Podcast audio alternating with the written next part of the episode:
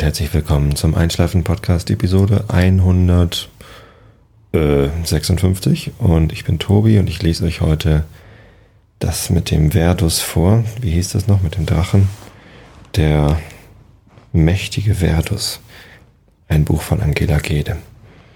Aber vorher muss ich euch natürlich noch lauter langweiligen Kram erzählen, wobei ich nicht weiß, ob mir das heute so leicht fällt, weil ja heute wieder ganz viele spannende Sachen passiert sind. Erstens ist das mein erster Podcast aus einem Hotelzimmer.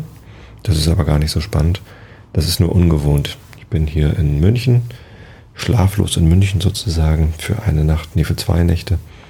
Ich habe hier eine Schulung, die bekomme ich morgen von Agilergo äh, organisiert. Jeff Patton wird uns ähm, erzählen, wie man richtig gut Produktmanagement macht und das wäre bestimmt mal ganz gut, wenn ich das lerne.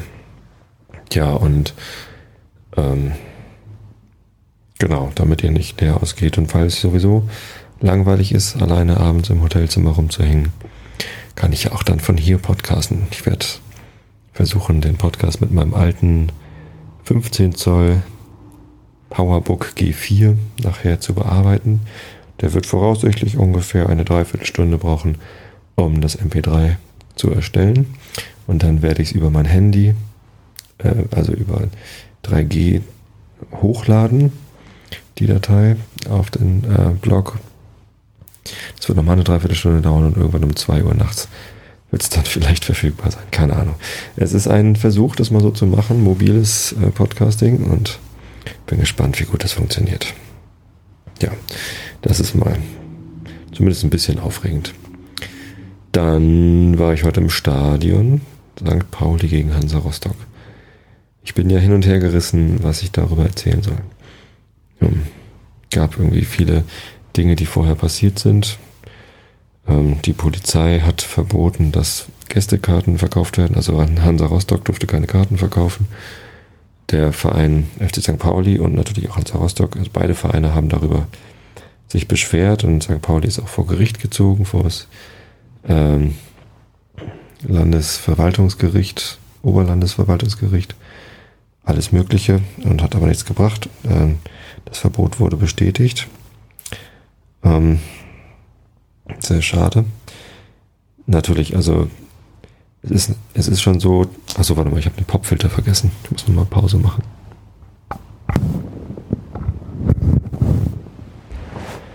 So, jetzt hat mein Mikro die tote Katze auf. Ähm, ich hoffe, es klingt jetzt besser. Ja, natürlich ist es so, die St. Pauli-Fans und die Hansa Rostock-Fans, das sind nicht gerade die besten Freunde. Es gibt immer irgendwie Stress, was ich sehr bedauerlich finde. Ich habe einen Ex-Kollegen, den John, der kommt aus Rostock und das ist ein super netter Kerl. Und der ist auch Hansa Rostock-Fan. Und ja, ähm, mit dem kann man sich sehr gut verstehen. Der ist sogar Mitglied in dem St. Pauli-Fanclub, den ich mal gründen will. Den werde ich jetzt auch irgendwann gründen. Der heißt Infra St. Pauli und der ist, der zeichnet sich dadurch aus, dass man, äh, dass jeder Mitglied werden darf, der aber niemand anders hasst.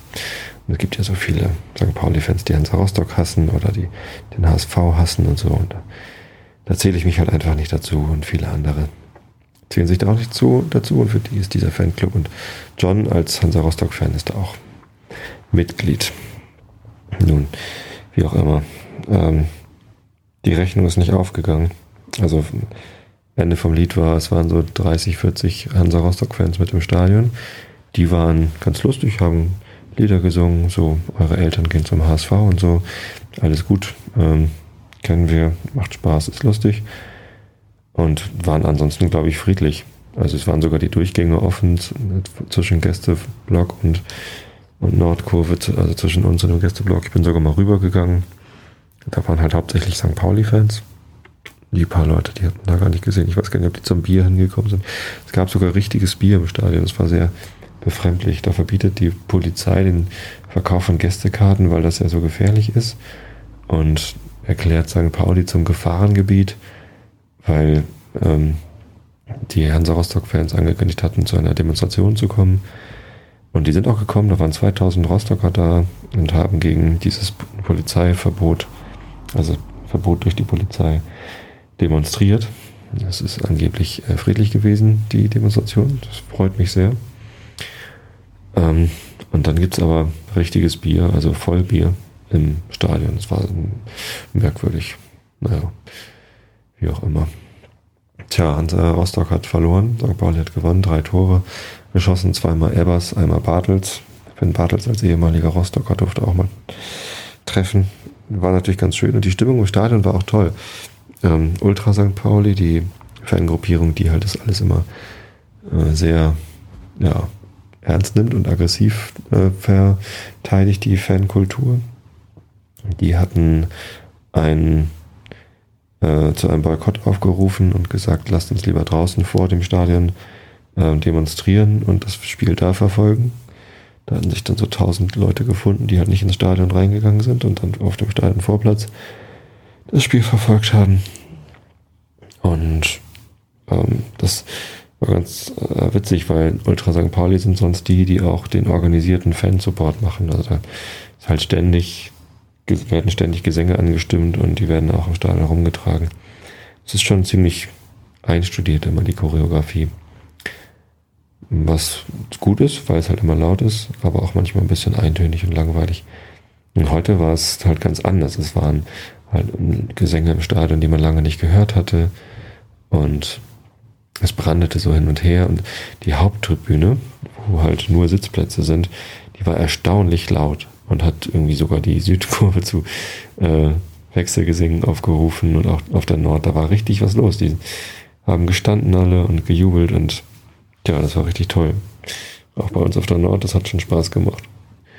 Ja, andererseits ähm, war nach dem Spiel dann ähm, ziemlich viel Stress das Jolly Roger, die äh, Fankneipe von den St. Pauli-Fans, die ähm, ja, war mal wieder im Mittelpunkt von Stress. Ich habe eben ein Video auf YouTube gesehen, wo der Wasserwerfereinsatz der Hamburger Polizei dokumentiert worden ist und eine junge Frau, eine recht kleine Frau, also mal eben anderthalb Köpfe kleiner als die Polizisten, die wollte sich da nicht verjagen lassen von dem Platz vor dem Jolly Roger und die wurde dann da ähm, relativ brutal einfach mal eben einkassiert.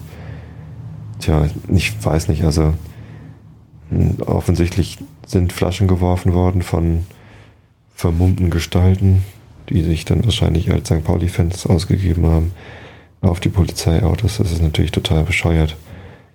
Und auch wenn da Leuchtmunition geschossen wird, sowas macht man nicht. Das ist total behämmert. Also, das weiß ich nicht kann sowas nicht nachvollziehen. Natürlich ist es blöd, wenn die Polizei äh, die Fans so gängelt. Erst die, die den Kartenverkauf verbieten und dann irgendwie Gefahrengebiet deklarieren und dann damit irgendwie mehreren Hundertschaften auffahren und dann mal sicherheitshalber schon mal zwei Wasserwerfer hinstellen und das ist einfach nur irgendwie Unterdrückung. Und dann hier dürfte nicht längs gehen, hier ist gesperrt und da dürfte nicht hingehen und so weiter und so fort. Ich weiß nicht, also irgendwie, das ist natürlich schon hm, eine schwierige Situation. Andererseits kann man sich da auch ganz leicht raushalten. Also ich weiß nicht, ob das vielleicht für Anwohner ein bisschen schwieriger ist äh, oder für Leute, die halt immer ins Jolly Roger gehen, aber für mich, ich muss da nicht unbedingt längs gehen. Ich gehe sowieso halt nach dem Spiel immer nur in die Domschenke. Ich hätte mich da wahrscheinlich gut raushalten können. Naja. Ähm, aber dieses ewige gegenseitig provozieren und dann bitte verlassen Sie diesen Platz, sonst setzen wir Wasserwerfer ein und im nächsten Moment wird der Wasserwerfer eingesetzt. Das ist irgendwie, ich weiß nicht. Deeskalierend war das bestimmt nicht, was die Polizei gemacht hat. Und wenn sie einfach den Kartenverkauf nicht verboten hätte, dann wäre es wahrscheinlich um einiges ruhiger gewesen. Die Rostocker Fans wären einfach mit im Stadion gewesen. Es wäre ein Ort gewesen, wo man vielleicht Stress gehabt hätte, aber den hätte man ja auch ganz gut im Griff gehabt. So hat sich der Stress irgendwie auf das ganze Stadtviertel ausgebreitet und ich weiß nicht, ob das so im Sinn der Polizei war. Ja, das ist traurig und das ähm, nimmt mir so ein bisschen die, den Spaß in diesem ansonsten sehr schönen Tag. Ich war sogar mit meiner Frau, also ich bin ja immer mit meiner Frau, aber auch sogar mit meinem kleinen Kind, also die dreijährige Tochter, die war heute mit im Stadion. Weil ich einfach davon ausgegangen bin, ja, ich kann dem Stress aus dem Weg gehen, man muss da nicht mitmachen. Man muss sich nicht mit den Rostockern anlegen, mit der Polizei schon mal gar nicht. Ähm, hinterher habe ich allerdings gehört, dass die Polizei äh, irgendeinen Platz einfach mal so mit Reizgas geflutet hat, um den zu leeren. Und ähm, die Leute, die da drauf waren, die hatten gar nicht die Möglichkeit, rechtzeitig wegzukommen. Wenn ich da mit meiner Tochter gewesen wäre und dann irgendwie ja, Reizgas abgekriegt hätte, das wäre natürlich nicht so schön gewesen. Nun ja, wir sind ähm, da aber nicht gewesen, sondern einfach direkt nach dem Spiel auf den Dom gegangen, sind noch einmal Riesenrad gefahren, haben uns die Polizei von oben angeguckt. Und es war eigentlich total schön. Also für uns, für uns war es eigentlich schön. Äh, für viele andere auf St. Pauli nicht so. Und die Polizei hatte wohl auch einen sehr stressigen Tag. Nun ja, wer möchte, kann da gerne mal die Berichterstattung lesen. Ich werde da mal einen Link setzen ins Blog. Äh, ich habe da eben schon zwei Blogartikel zu gelesen. Das ist sehr, sehr betrüblich, sowas zu lesen, dass da irgendwie die Polizei uns da den schönen Fußballtag so kaputt macht. Tja, es gab sehr schöne Banner im Stadion. Ähm, das, was ich am lustigsten fand, war All Cats are beautiful außer Boll. Die Abkürzung wäre natürlich ACAB und das steht eigentlich für was anderes. Und es wird auf St. Pauli immer mit außer Boll hinzugefügt, weil Fabian Boll, unser Kapitän der Nummer 17, der ist ja auch Polizist, Kommissar, genau. Der Kommissar Boll. Tja, so ist das. Ein bisschen schade, aber was soll's. Ich erzähle euch jetzt noch was Schönes. Und zwar ähm, bin ich jetzt in München und morgen findet hier das erste Hörertreffen statt. Und zwar habe ich auf Facebook gefragt, ob jemand Lust hat, sich mit mir zu treffen, wenn ich schon mal in München bin. Und da haben einige gesagt, ja klar, wo wollen wir uns treffen? Und wir treffen uns im Kanu, Kano, glaube ich, an der Uni. Eine Kneipe. Hoffentlich nett. Ich kenne sie nicht. Ich kenne hier gar keine Kneipen. Und da werde ich morgen Abend mal hingehen und gucken, wen ich da treffe. Da werde ich dann in der nächsten Episode von berichten. So, und wenn das jetzt alles zu spannend war und ihr immer noch wach seid, erzähle ich euch jetzt noch was. Und zwar habe ich letztens im Rahmen meiner Arbeit ein Konzept ähm, angeschaut. Und zwar nicht, nicht ein Konzept von mir, sondern ein Konzept der Zahlendarstellung. Und das Thema ist also Zifferngruppierung wenn eine Zahl größer als 999 wird, also tausender Stellen hat, dann bietet es sich an, diese Zahl so darzustellen, dass die Ziffern gruppiert werden. Man kann auch sagen, ein Tausender Trennzeichen einsetzt. Nun ist es aber so, dass in den unterschiedlichen Ländern äh, unterschiedliche Zahlentrenner, äh, äh, äh Zifferngruppentrenner eingesetzt werden. Und in Deutschland setzt man als Tausender Trennzeichen häufig den Punkt ein, weil das Komma ja das Dezimaltrennzeichen ist. Und ähm, in England und Amerika ist es genau andersrum. Da ist der Punkt das Dezimaltrennzeichen und das Komma das Tausender-Trennzeichen. Das ist natürlich ähm, ja, verwechslungsträchtig und deshalb empfiehlt die äh, ISO-Norm 31 oder noch eine andere, und es gibt sogar zwei DIN-Normen dazu, das schmale Leerzeichen als äh, Ziffernengruppierungstrennzeichen. Ist das nicht spannend? Hab ich letztens ähm, gesehen. Ich meine, wie bei Xing, wir stellen natürlich auch viele große Zahlen dar, zum Beispiel Mitglieder in einer Gruppe oder Beiträge in einem Forum oder ja, Kontakte, die man haben kann. Und diese Zahlen sind halt ähm, teilweise über 1000 und dann müssen immer die richtigen Dezimal- und ähm, Tausender Trennzeichen verwendet werden. Und da wir 16 Sprachen unterstützen, ja, und das für jede Sprache anders geregelt ist, müssen da natürlich auch dann immer die jeweiligen Zeichen eingesetzt werden. Kannte ich nicht, wusste ich nicht bis letzte Woche.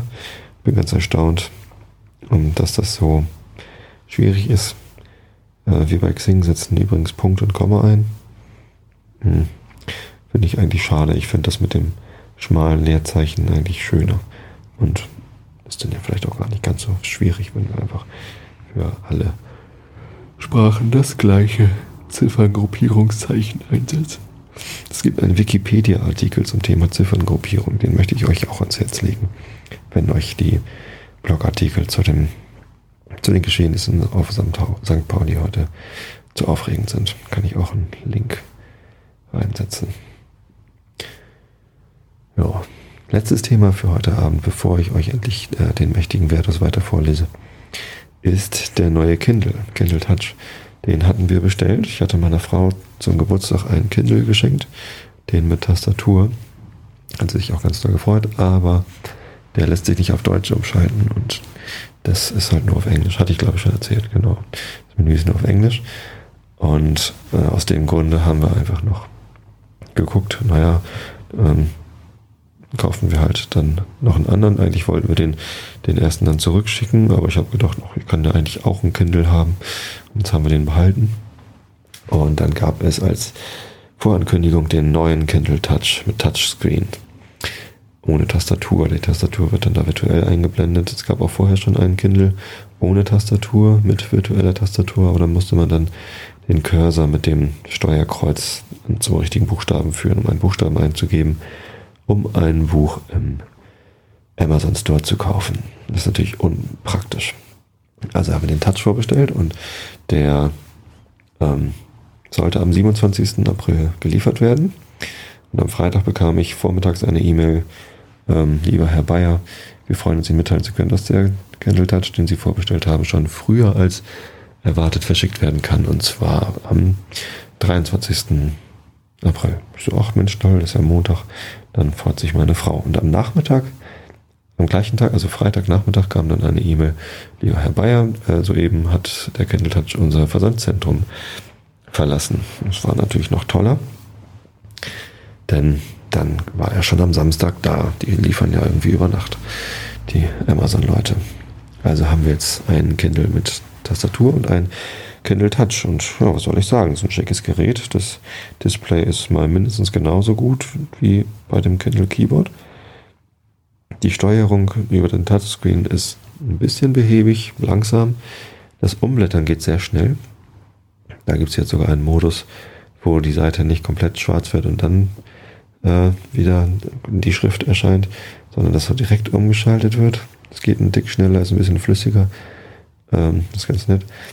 Aber das Klicken durch die Menüs, das ist schon ein bisschen behäbig und ähm, vorhin war eine Freundin da, die hat das bedient, die hat des Öfteren irgendwo hingeklickt und dann ist nichts passiert, hat sie nochmal geklickt äh, und kurz bevor ihr Finger das Touchscreen äh, berührt hat, war die Aktion dann doch ausgeführt. Also man muss schon ein bisschen geduldig sein, wenn man es benutzt.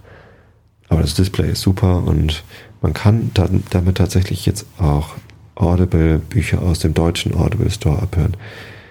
Was schön ist bei meinem Kindle, dem, dem Kindle mit Keyboard, der Tastatur, da kann man nur Kindle aus dem, äh, nur Audible-Bücher aus dem audible.com Shop abhören, anhören. Und mit dem Kindle Touch geht es eben auch mit audible.de Hörbüchern, die wir natürlich haben. Und das ist natürlich ganz schön man damit jetzt auch Hörbücher hören kann, die wir gekauft haben. Ja, alles im Allen kann man sagen, sind zufrieden. Einen Manko gibt's noch. Wir haben uns gleich die entsprechende Lederhülle dazu bestellt. Die offizielle Amazon Kindle Lederhülle in Olivgrün. Sieht ganz abgefahren aus. Schönes Leder. Mit Lampe. Die Lampe ist auch ganz toll. Die wird dann gespeist aus dem Akku vom Kindle. Ganz praktisch. Dann braucht man keine weitere ähm, Batterie für die Lampe, aber die Klappe, ähm, also das ist so eine, so eine, so eine Buchhülle eigentlich. Ne? Also man drückt den Kindle Touch so in so eine Plastikhalterung rein und dann ist halt hinten Leder und vorne ist so eine Lederklappe, die man dann drüber klappen kann. Die hält aber nicht. Also da gibt es keinen magnetischen Verschluss und da gibt es auch keinen Benzel. Also bei meiner Lederhülle, da ist so ein Band, was man irgendwie vorne über den Umschlag klipsen kann, sodass der Umschlag eben nicht aufgeht. Und das ist bei der Hülle, die meine Frau jetzt für den Kindle Touch hat, nicht der Fall. Das ist natürlich schade. Das heißt, wenn man den so mit dieser Hülle in eine äh, Handtasche steckt, dann kann das durchaus passieren, dass sich etwas zwischen Deckel und Kindle schieben kann. Und das ist natürlich nicht so schön.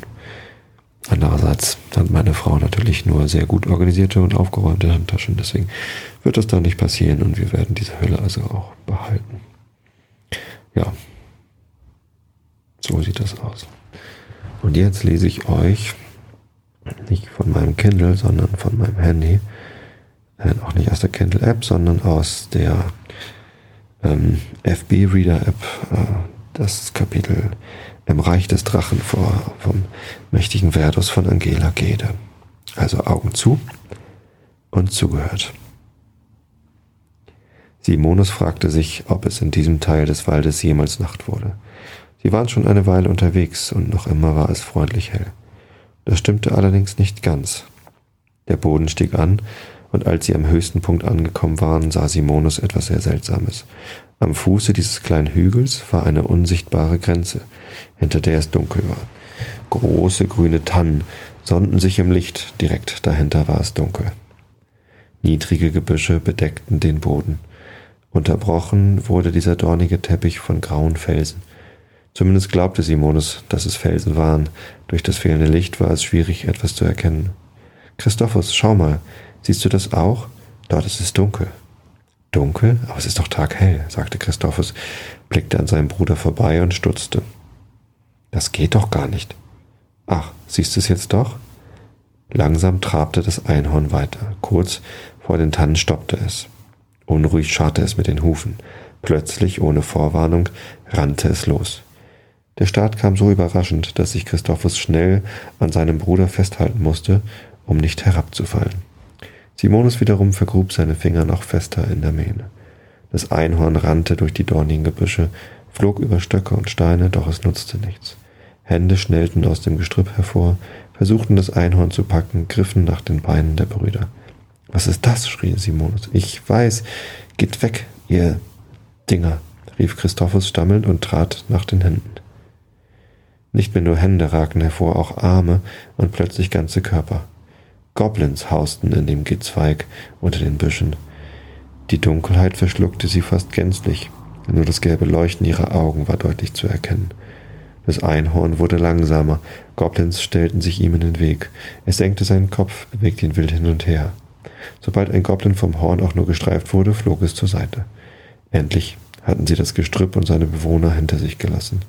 Die Hufe fanden Halt auf weichem Waldboden. Das Einhorn fiel wieder in Galopp, trug die Brüder an knorrigen Bäumen und grauen Steinen vorbei. Es sah fast so aus, als hätte jemand einen Sack voll Steine im Wald verteilt. Das hast du gut gemacht, flüsterte Simonus dem Einhorn zu und tätschelte seinen Hals. Sie ritten, bis die Dunkelheit aufbrach und sich ein diesiger Tag ankündigte.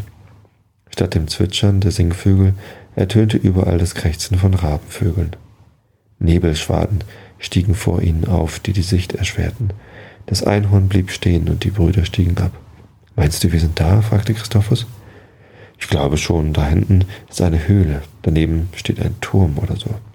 Simonus hatte ganz recht. Durch die Nebelschwaden konnte man den Eingang einer Höhle erkennen, die in einen großen Felsen eingelassen war. Nicht weit davon entfernt stand ein steinerner Turm mit vergitterten Fenstern. Ich glaube, du hast recht. Mama und Papa sind sicher in dem Turm. Dann gehen wir dahin? Ja, antwortete Christophus mit tapferer Stimme. Vorsichtig und leise schlichen sie von Stein zu Stein, von Baum zu Baum, bis sie bei dem Turm ankamen. Der Turm war höher als ein Wohnhaus, bestand aus dicken, dunkelgrauen Steinen, fünf vergitterten Fenstern und einer robusten Holztür. Ein Metallring diente als Türknauf, darunter war ein rostiges Schloss. Wie sollen wir die Tür nur aufbekommen? flüsterte Simonis. Sanft stupste das Einhorn ihn zur Seite. Das Horn berührte das Schloss, ein silbernes Glitzern, ließ die gesamte Tür für einen kurzen Augenblick erleuchten, dann ging sie von alleine auf. Danke, flüsterte Simonus und betrachtete das Einhorn. Etwas stimmte nicht. Das Einhorn hatte etwas von seinem Glanz, seinem Strahlen verloren. Erst dachte Simonus, dass es nur durch den Dunst so erschien. Schnell wurde ihm aber klar, dass es nichts mit dem Wetter oder dem Licht zu tun hatte. Du musst hier weg. Geh zurück, geh zurück in deinen Wald. Warum sagst du das? fragte Christophus. Guck doch, es ist so, es verliert sein Glitzern. Ich glaube, dieser Ort tut ihm nicht gut. Aber es kann uns helfen. Nein, es muss jetzt gehen. Schweigend streichelte Simonus das Einhorn. In Gedanken sagte er ihm, dass es gehen solle und er schrecklich dankbar für die Hilfe sei. Das Einhorn nickte. Bevor es davontrabte, senkte es sein Horn und berührte Simonus Hand. Simonus sah ihm traurig nach, während Christophus winkte. Schon nach kurzer Zeit war das Einhorn nicht mehr zu sehen. Wir müssen jetzt unsere Eltern retten, sagte Christophus und ergriff Simonus Hand. Mit Bedacht betraten sie den Turm. So, an dieser Stelle mache ich Schluss. Ich wünsche euch allen eine gute Nacht und eine wunderschöne Woche. Ich hoffe, es geht euch gut. Ich hoffe, ihr seid nicht nass geworden von Wasserwerfern. Und passt auf euch auf. Habt euch lieb. Ich hab euch lieb. Und gute Nacht.